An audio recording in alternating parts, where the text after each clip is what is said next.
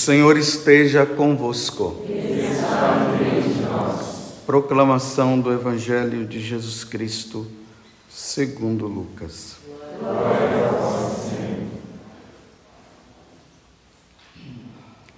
Naquele tempo, Jesus estava ensinando numa sinagoga em dia de sábado. Havia aí uma mulher que fazia 18 anos estava com um espírito que a tornava doente. Era encurvada e incapaz de se endireitar. Vendo-a, Jesus chamou-a e lhe disse: Mulher, estás livre de tua doença, da tua doença. Jesus pôs as mãos sobre ela e imediatamente a mulher se endireitou e começou a louvar a Deus. O chefe da sinagoga ficou furioso, porque Jesus tinha feito uma cura em dia de sábado. E tomando a palavra, começou a dizer à multidão: Existem seis dias para trabalhar. Vinde então nesses dias para serdes curados, não em dia de sábado. O Senhor lhe respondeu: Hipócritas, cada um de vós não solta do curral o boi ou o jumento para dar-lhes de beber, mesmo que seja dia de sábado? Esta filha de Abraão, que Satanás amarrou durante 18 anos, não deveria ser libertada dessa prisão em dia de sábado? Esta resposta envergonhou todos os inimigos de Jesus e a multidão inteira se alegrava com as maravilhas que ele fazia. Palavra da salvação. Glória a Senhor.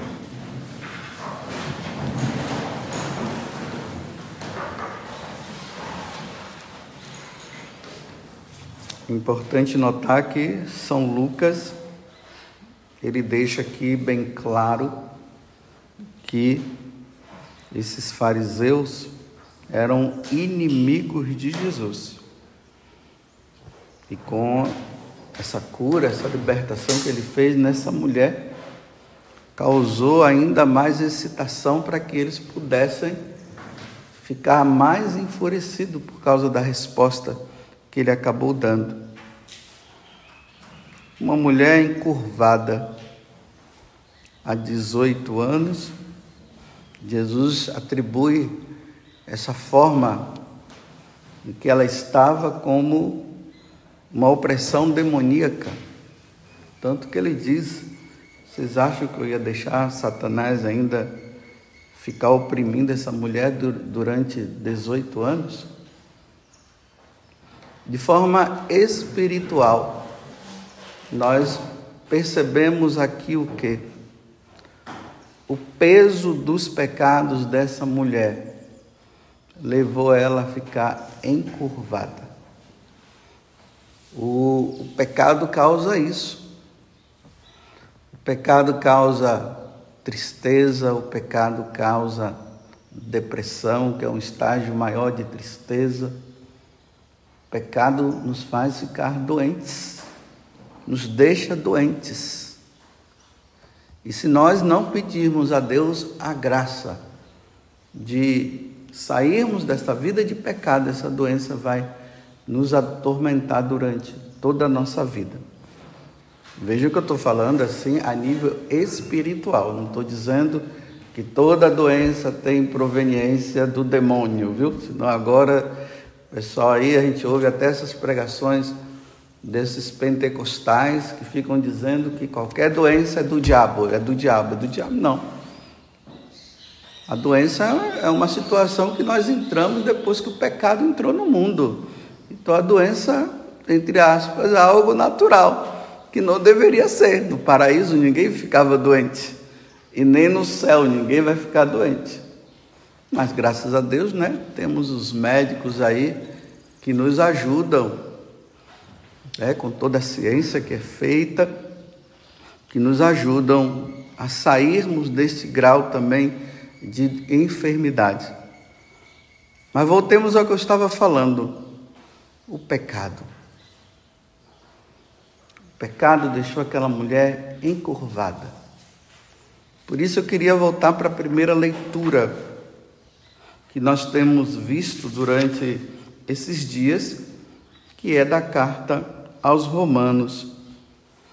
São Paulo está dizendo que aqueles que vivem segundo a carne, ou seja, aqueles que vivem no pecado, não agradam a Deus, não podem agradar a Deus. Aí ele fala que nós vivemos segundo o Espírito, o Espírito que nós recebemos. São Paulo aqui está fazendo uma alusão ao batismo. Então, quando São Paulo está pregando, está pregando para os romanos. Os romanos, vamos lembrar, né, que eu já falei aqui, a vida que os romanos viviam, a degradação, os pecados da carne que eles viviam, a forma como eles agiam Cada um, oh, eles tinham os deuses para cada situação. O Deus Eros, o Deus do prazer, e aí por diante. Baco, o Deus da bebida. E aí eles se lambuzavam dessa forma. Aí agora eles se convertem ao cristianismo e são batizados. Aí agora São Paulo está dizendo. Os que vivem segundo o Espírito não pode viver segundo a carne. Irmãos, nós não temos uma dívida com a carne para vivermos segundo a carne.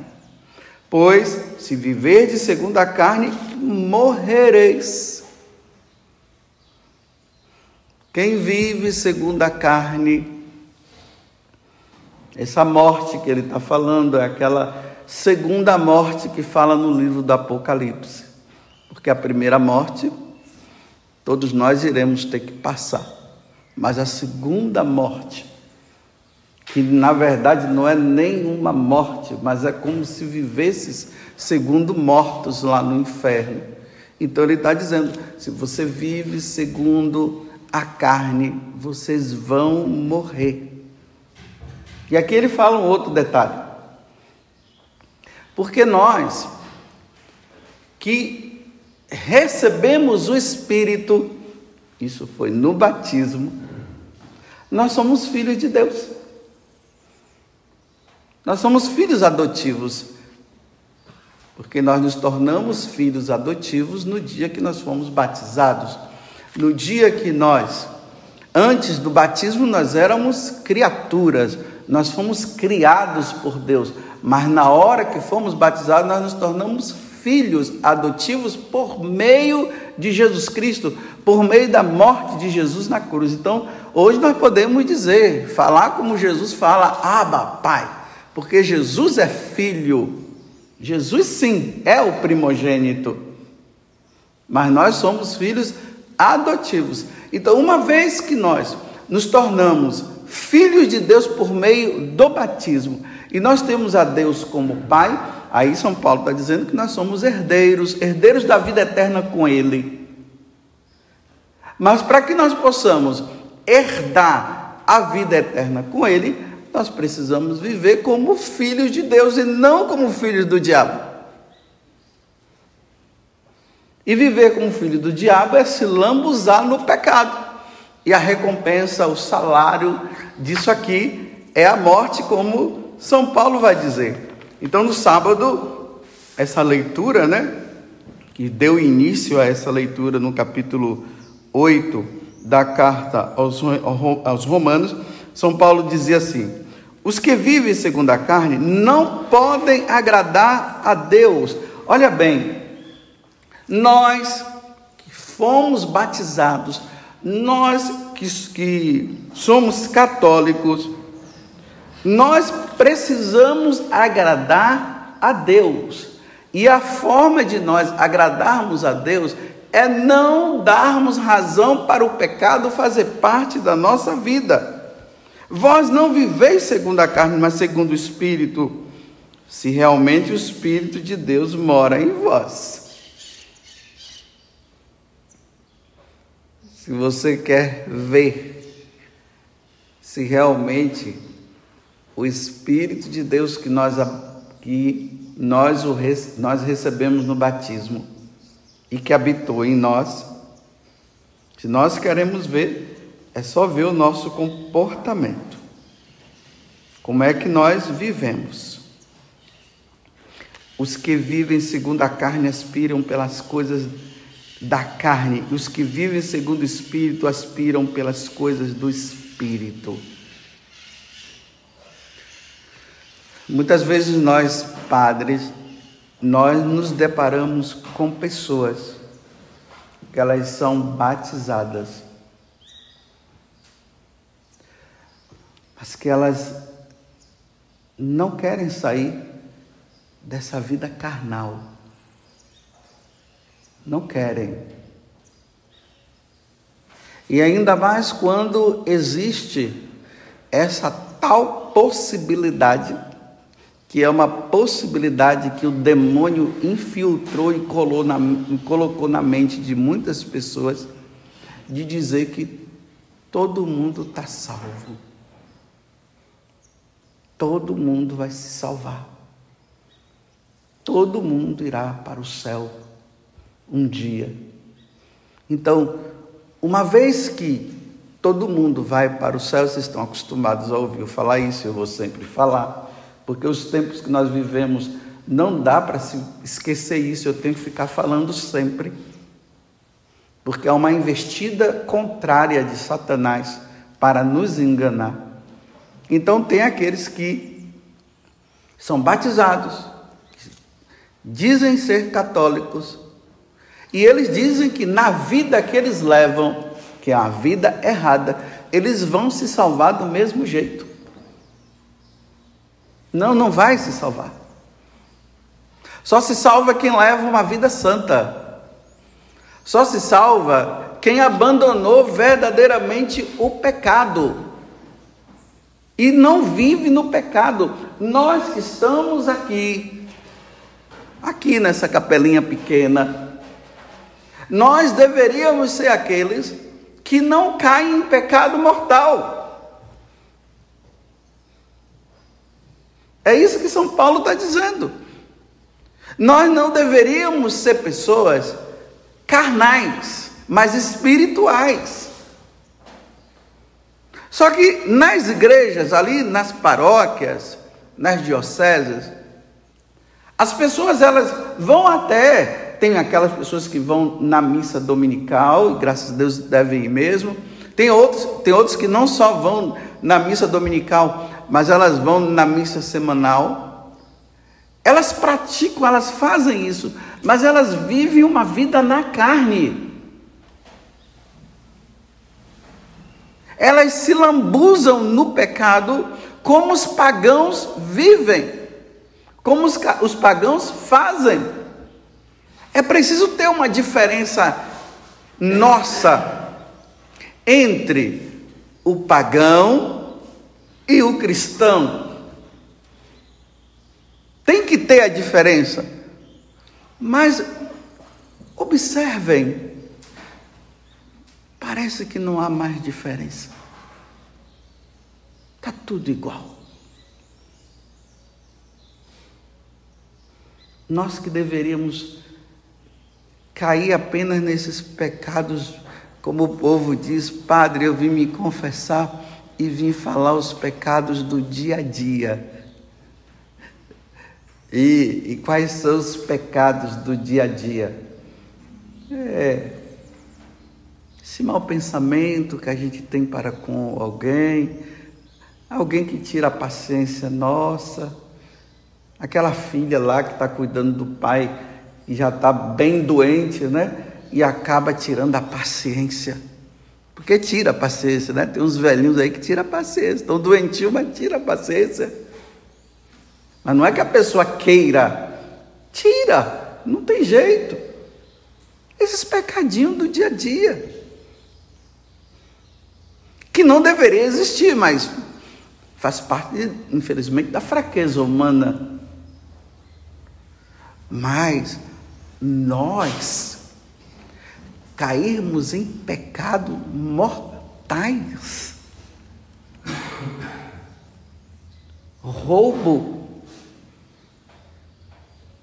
os pecados contra a castidade.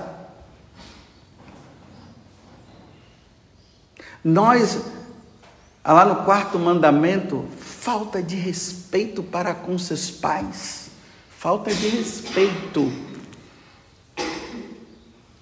Nós sermos a favor do aborto, da ideologia de gênero, nós sermos a favor.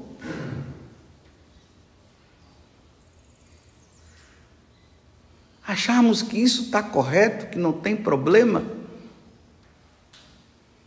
Não, isso é da carne, não é do espírito. Isso não vem de Deus. apoiarmos a prática de homem com homem, mulher com mulher. Essas leis que estão saindo agora, tentando legalizar a. Como é quando um, um adulto usa uma criança? Como é que. Isso. Nós que somos do espírito, aprovarmos a pedofilia. Casamento entre pai com filho e filho com pai. Nós que somos do Espírito, herdeiros do reino dos céus. Aonde está a diferença? Só porque vai na igreja? Só porque participa de uma adoração? É essa a diferença? Sim, também essa é a diferença. Mas a diferença ela tem que acontecer depois que nós saímos da adoração, depois que nós saímos de uma santa missa, depois que nós ouvimos uma homilia, depois que nós meditamos, depois de nós rezarmos o, o terço, nós devemos sair da, da, dessa, desses momentos com o fruto do batismo, com o fruto do Espírito que vai contra isso que Satanás semeou no mundo e que está tudo se normalizando. Antigamente, as pessoas elas entravam na igreja para levar uma vida santa. Hoje se entra na igreja para levar a vida pagã. É assim que está. Os apoiadores da carne e está tudo bem, está tudo maravilhoso. O importante é que Deus é bom e Deus é misericordioso, mas Deus é bom e Deus é misericordioso, mas nós não criamos vergonha na cara. Como é que um, um batizado, um que vive no Espírito, que faz, é, que, que reza e faz tudo e apoia o tal casamento de segunda união, que não é casamento, na verdade, né? mas fala casamento de segunda união, mas não é casamento. Casamento é um só. Como é que apoia? Como é que uma mãe, que ela diz que é católica, que reza e faz tudo, e ela apoia o namorado vir morar, vir na casa dela, quer seja no final de semana ou durante a semana, e dormir no quarto da filha dela. Como é que apoia? Como é que uma mãe e um pai apoiam uma coisa dessa? Isso é, da, é carnal. Isso não é do espírito. Isso não é de Deus. Quando é que um rapaz e uma moça podem dormir no mesmo quarto? Quando estão casados. Quando estão namorando e quando são noivos, não pode. Como é que um pai e uma mãe permite da filha ir para a casa do namorado no final de semana e passar o final de semana lá.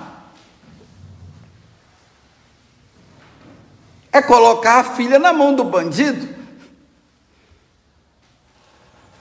É entregar a filha. Ah, sabe por quê, padre? É que eu não quero que minha filha vá no motel. É, mas você já fez da sua casa um motel. Então a sua casa é um motel. Como apoiamos? Não dá, meus irmãos, como São Paulo está dizendo, agradar a Deus levando uma vida mundana. A única forma de agradar a Deus é tirar esse mundo, tira o mundo de dentro de nós e coloca Deus dentro de nós e lutemos contra a carne. Mas não vamos aos dissabores da carne, não vamos ao encontro da carne. Fujamos. Porque como é que como vamos ser santos dessa forma?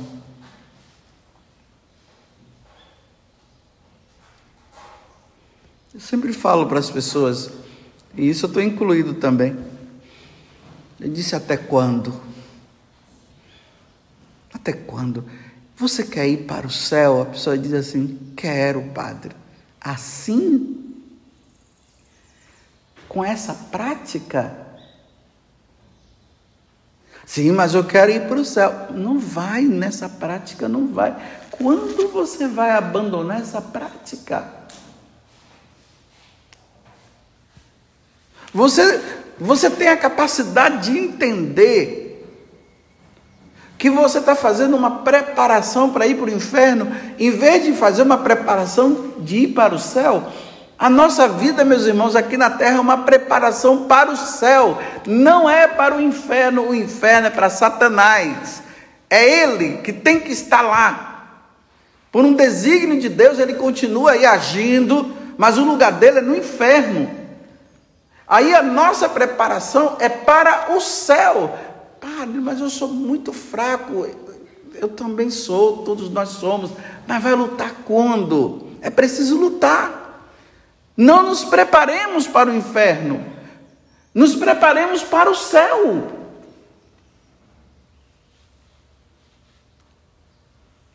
Mas termino. Mas com essa palavrinha de Satanás que entrou na igreja todo mundo está salvo, que ninguém precisa se preocupar, não, porque Deus é misericordioso. Pode continuar nessa vida assim. Aí tem aqueles que orientam, meu filho, o importante é que você está sendo feliz. Você está sendo feliz? Tá, então continua fazendo isso, meu filho. O importante é ser feliz. Aqui nesse mundo nós só não podemos ser pessoas tristes, mas vamos ser felizes. E, se a felicidade é pecar, então pequemos e sejamos felizes. Porque quando não se peca, fica, fica triste, então é melhor ser feliz pecando. Então vai pecando. Né? Você, como, como se fala, né? Padre, eu vivo junto com uma pessoa. O que é que eu devo fazer? Minha filha, você é feliz? Olha, eu deixei, o, nós nos separamos, eu separei do meu marido, estou com outra pessoa agora. Aí veja a, a, a, resposta que se dá. Você é feliz? É, então, meu filho, o importante é ser feliz. Seja feliz. Você já viu algum pecado que não causa, entre aspas, uma felicidade? Tem algum pecado que não cause felicidade? Até o cara que mata o outro, ele sente feliz porque matou o outro, se vingou. Mas que felicidade é essa? A felicidade carnal? Ou a felicidade que vem do espírito? Existe felicidade maior do que essa? Venci o pecado. Não tem felicidade maior do que essa. A outra é engano, a outra é mentira. a outra não nos tornará herdeiros do reino dos céus.